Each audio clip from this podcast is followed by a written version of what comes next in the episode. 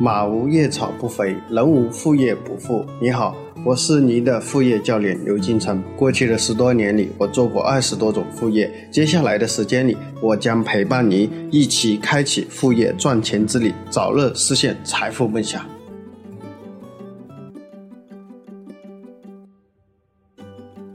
大家好，今天我们给大家分享的主题是：无货源、无技术也能做电商。这个模式很赚钱。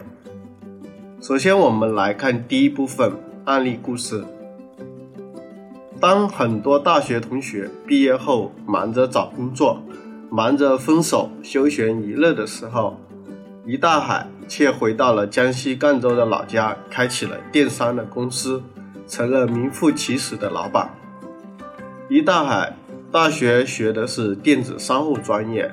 老家是江西赣州南康的，呃，南康是全国最大的实木家居制造基地，家具产业集群产值在二零一六年的时候就已经突破千亿大关，达到一千零二十亿的。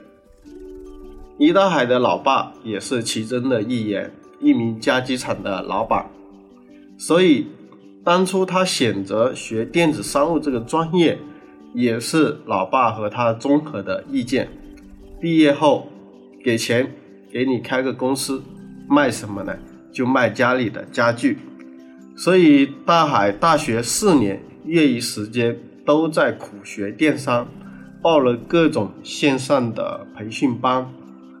就现在可谓是十年磨一剑，就等利剑出鞘时。他自认为。自己结识很多电商圈的朋友，也有足够多、足够久的知识储备，所以自己这一仗肯定能够大杀四方、辉煌一片。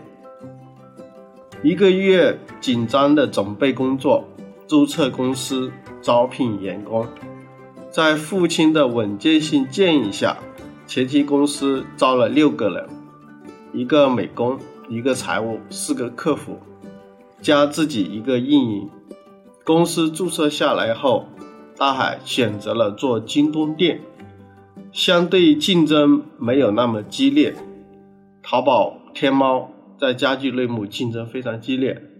半个月后，他的京东店铺顺利的下来了，也开始了大海的电商的中途。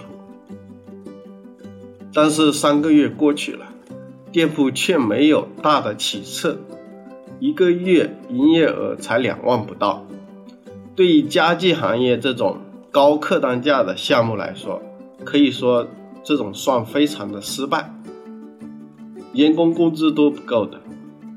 看来学习培训到的知识跟实际操作还是有一定的差距。大海一下子就信心全无了。原来做电商没有自己想的那么简单，没办法，就只能去找朋友请教。南下广州拜访了一千电商圈的一些朋友，给的建议都是差不多。啊，分析每个环节的数据，找到核心的原因，自己呢去参与整个过程成交的流程，看出找出客户不买单的理由。回南康以后，大海静下来分析后台的某一个数据，他也自己亲自做客服去跟这个客户沟通。慢慢的，大海发现了一个问题：很多是年轻人在网上买家具，都是因为新房刚装修好，所以他们希望简单省事，啊，最好最好呢是全屋的都有。大海家里呢，主要是做布艺沙发，不仅呢款式选择比较少，而且可以搭配周边的家具也没有。比如人家买完这个沙发需要茶几、凳子，还有其他。如果再去其他店购买的话，到时候风格又不统一、不搭配，那整个就不好看。所以原来客户希望做的是什么？是一站式解决。这个家具的问题是为了方便，为了省事。知道了这个需求，怎么去解决才是关键。做家居厂，其实是非常重的。如果你整个前系列前款式你自己都去做，光压货、光库存的资金就够自己受了，你更不要说你能卖多少还赚多少钱，是不是？所以后来大海通过个网络一个朋友关系找到我啊，也是我老乡，我也是江西赣州南康的。我当时给他的建议就是什么？就是借，不是自己没有吗？那就借，怎么个借法？我说，天猫也好，京东也好，拼多多也好，上面的家具店什么一大把，大家都想都能够什么都卖出去啊，都卖出去。但其实很多人，有些人可能做了款，他卖不出去，所以干嘛呢？跟他们合作，借用他们的库存，借用他们的款式。所以呢，大海是一个很聪明的人。一听他就听明白了，所以他把天猫上和拼多多上啊、淘宝上，只要是我们南康本地的这种店都收集起来，都收集起来。接下来呢拉着他老爸帮忙选款和搭配，因为他老爸对这个家具是非常的专业，是不是？他半个月的时间做出了三十多个套装，做了三十多个组合起来的这样一个套装。这三十多个套装汇集了数百家店的款式，就是这些是从数百家店里面啊挑出来拼起来，啊选那些风格一致的，所以出了这样一些款式。那接下来他要做的是什么呢？就是和老爸一家一家去谈。由于大海他做的是京东，这些店家做的都是天猫、淘宝、拼多多，也并不冲突，而且呢都是。老乡啊，都是本地人，所以除了个别没有同意的，百分之九十五的店家都同意了，并且支持，呃，一件代发，款项月结，就这样一个整合，大海的京东店它的 SKU 就是产品的数量，从原来的三十多个变成了八百多个，它店家的产品描述也好，产品图片也好，都已经现成的拍好了的。直接 copy 啊，再修改搬运到他的京东店来，价格方面可能加价三百到五百块钱，很正常啊，因为你你上人家那里进货，你肯定要赚点差价嘛，是不是？有客户在大海的京东店里下单，大海就会去合作的货源的这个店里面拍单啊，拍下来，那呢，货源店铺直接就会替他发货，其中的差价。啊，就是大海的利润啊，比如说他每一个单加了三百到五百块钱，是吧？客户在他京东店下单，他再去什么，再去那个客户啊那个货源店那里下单，就这样，他还实现了自己没有货源、无货源、零库存的方式，开启了京东店。由于它的款式多样化，货品又比较齐全，经过这次优化以后。大海的京东家具店流量翻了三十多倍，第一个月的销售额就突破了二十万。大海再把每一个细节精细化去运营，标题关键词去优化，产品图片去优化，客户话术、产品搭配等等，大海乐此不疲。半年以后，大海的京东家居店月销售额突破了八十万。他也顺势开了三家新的京东店，采用的是一样的方式，整合了更多本地的这个商家进来。用大海的话说，这样轻松很多。我只是开个店的成本，我不用压货，我没有库存，产品的质量售后也有给我们供货的这家货源店家来帮我搞定。我只需要专心的研究，哎。这个消费者需求是什么？我要只要能获取到流量，我有销量，我就搞定了一切。那呢，这就是大海的无货源的店铺模式。时常我们有同学哦，就是问我啊，就是想做一些电商，这就是大海的无货源店铺模式的案例故事。时常有我们的同学。啊，加过来问我，他说刘老师，我想卖一些东西，但我不知道卖什么，或者我又没有货源，什么都没有。啊，其实我觉得很多时候是什么？是思路的问题啊。你看大海是一样的问题，那并不是说你开个家具店，打个比方，客户啊要要求款式比较多，你自己就去生产这么多款，那你要考虑到生产的成本跟库存的压力。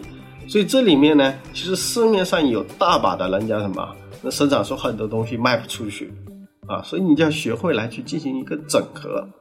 那呢，这种呢就叫做无货源模式，就是整合别人的货，成为你的库存。那这个时候呢，你只需要去专心去卖货就行了。那呢，这种无货源模式如何去操作呢？那呢，我们今天来第二步给大家讲副业的操作步骤。一共呢有八个步骤，第一步呢就是准备好一家店，那呢大海选的是京东店，但是你呢，我们有些朋友如果前期想投入低的话，你可以选淘宝店啊，你自己做个淘宝店，那是不要多少钱，是不是？自己做一个淘宝店就保证金一千块钱，没什么成本。啊，如果你有朋友有现成的，比如说他有现成有京东店啊，或者天猫店啊，那更好啊，有现成的。那呢，就其实现在有很多人开了京东，开了天猫，不会做，但呢生意很差啊。所以呢，如果他有，啊，你也可以拿它过来玩一玩，是吧？那你甚至你店铺都可以借人家的，是不是？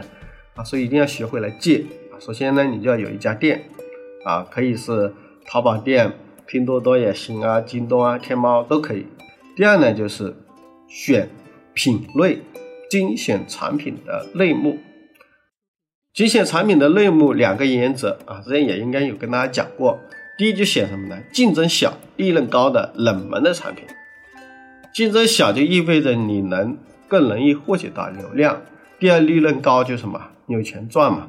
啊，冷门来说就是成功率就更高嘛。第二呢，就是竞争大的热门类目里面的冷门产品，之前也给大家讲过，是吧？比如说，哎，这个呃裙子里面。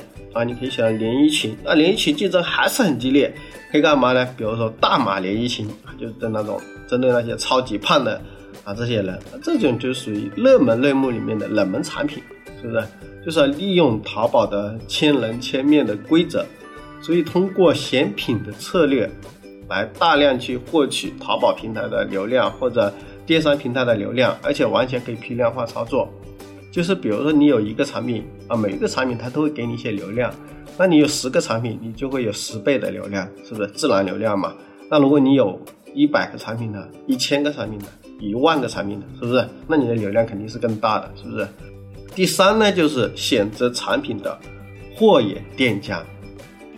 那我们一般要做的呢，就是比如说你要去，呃，你你可能如果你是京东店，你可以去选啊天猫、淘宝。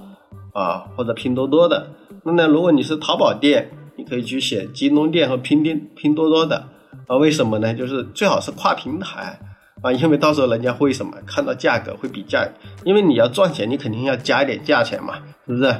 那呢去选的时候，比如打比方你是拼多多店，你要在淘宝里面选选什么样的产品呢？第一呢就要选要选评分高的宝贝。因为这样的宝贝一般整体信誉比较高，人家打分比较高，就说明人家的产品质量相对要比其他同类产品的退货几率要小，是吧？啊，同时呢，大家也可以去啊阿里巴巴里面也可以去找货源啊找货源。那这里呢，大家在选的时候呢，也要选要有一定的基础销量，不要不要人家一笔都没有卖的，销量为零的，销量为零有可能它是新上的一个产品。新上的一个产品就有可能啊，他自己都没怎么卖，是吧？所以到时候有可能卖的不好，人家直接就不卖了。所以到时候客户从你这里下单，你到时候没货了，是不是？所以要去选一些有一定的销量，而且评分相对比较高一点的。评分高的这个目的就相对你售后会好处理一点，是不是？还有呢，就是在这里面呢也很重要的一点，你去拿人家的货卖，一定要跟人家说。这里面呢，就我们会给大家讲一点啊，就是做无货源模式最大的一个问题就是授权。如果人你没有经过人家的同意，拿人家的品牌去卖，人家可以告你侵权。侵权的话呢，淘宝啊或者京东他会把你的店给处罚，甚至下架、罚款，甚至呢把你店给关了。所以呢，一定就是比如说啊，你要去拿人家的这个货卖，你一定要跟人家说。啊，那呢有一些厂家啊，你可以呢跟人家争取授权。那在这里面呢，跟大家说呢，如果是大品牌啊，大家就不要去找了，人家肯定不会给你授权。因为什么？一些太大的品牌啊，你比如说大家想，比如说你做空调啊，你问格力啊、美的啊啊或这些，你看你愿不愿意给我授权啊？他们肯定不会给你授权，明白意思吗？啊，在这里面就注意，就是一些大品牌，人家是不会给你授权的啊。这些可能没怎么听过的品牌，人家愿意给你去授权，而且呢，一定要去找人家谈。你没有经过人家同意卖人家的东西，人家有可能就会什么，后面就直接告你啊。所以这个呢，大家去注意。第四呢，就是产品加价上线。一般呢，我们产品价格方面会我们在上一家的这个价格上呢加价。一般加多少呢？一般加百分之十五到三十。那有些产品，比如说溢溢价后的利利润比较高的，可以翻一倍啊，可以翻一倍。比如你可能二十块钱进来的，你四十块钱在你自己店里卖，是吧？那比如有些产品本身都一千块钱了，那你翻一倍那就有点恐怖了。这个你就翻个二十，是吧？你就翻个二十，一千你就卖一千二或者一千三就行了，是吧？啊，这里面注意就要加价，加价你这个加价的部分就是你的利润啊，就是你的利润空间。第五就第四就是加价，第五呢就是流量优化，就是呢大家搬过来以后啊，你的标题关键词需要优化。主图需要优化，产品描述也需要优化啊，主要是三方面优化。第六部分呢，就是客户如果在你网站上下单，你就要去找合作货源的那一家店拍下，就相当于什么呢？卖家发你设置了这个是不是？就是哎，人家在你店里买了，其实你没有货，你要什么？你要再去找你那家的店啊拍下。拍下呢，从他那边发货给你的客户，这整个流程是这样的一个流程，是吧？那这样你就是没有货源了嘛，相当于人家的库存。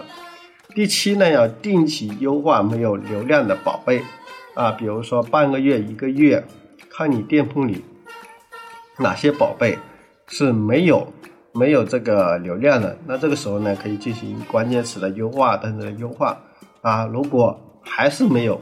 啊，还是没有流量，那就把它们下架了啊，这些产品就不上了。这个是第七步，就定期优化没有流量的宝贝。第八呢，就是开几针店垄断类目流量。这种是什么意思？什么叫矩阵店呢？就是如果你做某一个类目，比如发现利润比较可观啊，之前我们做过一个类目，就是那个滋补品啊，发现利润很高，有些翻一倍卖，还卖得很好，而且稳定有单。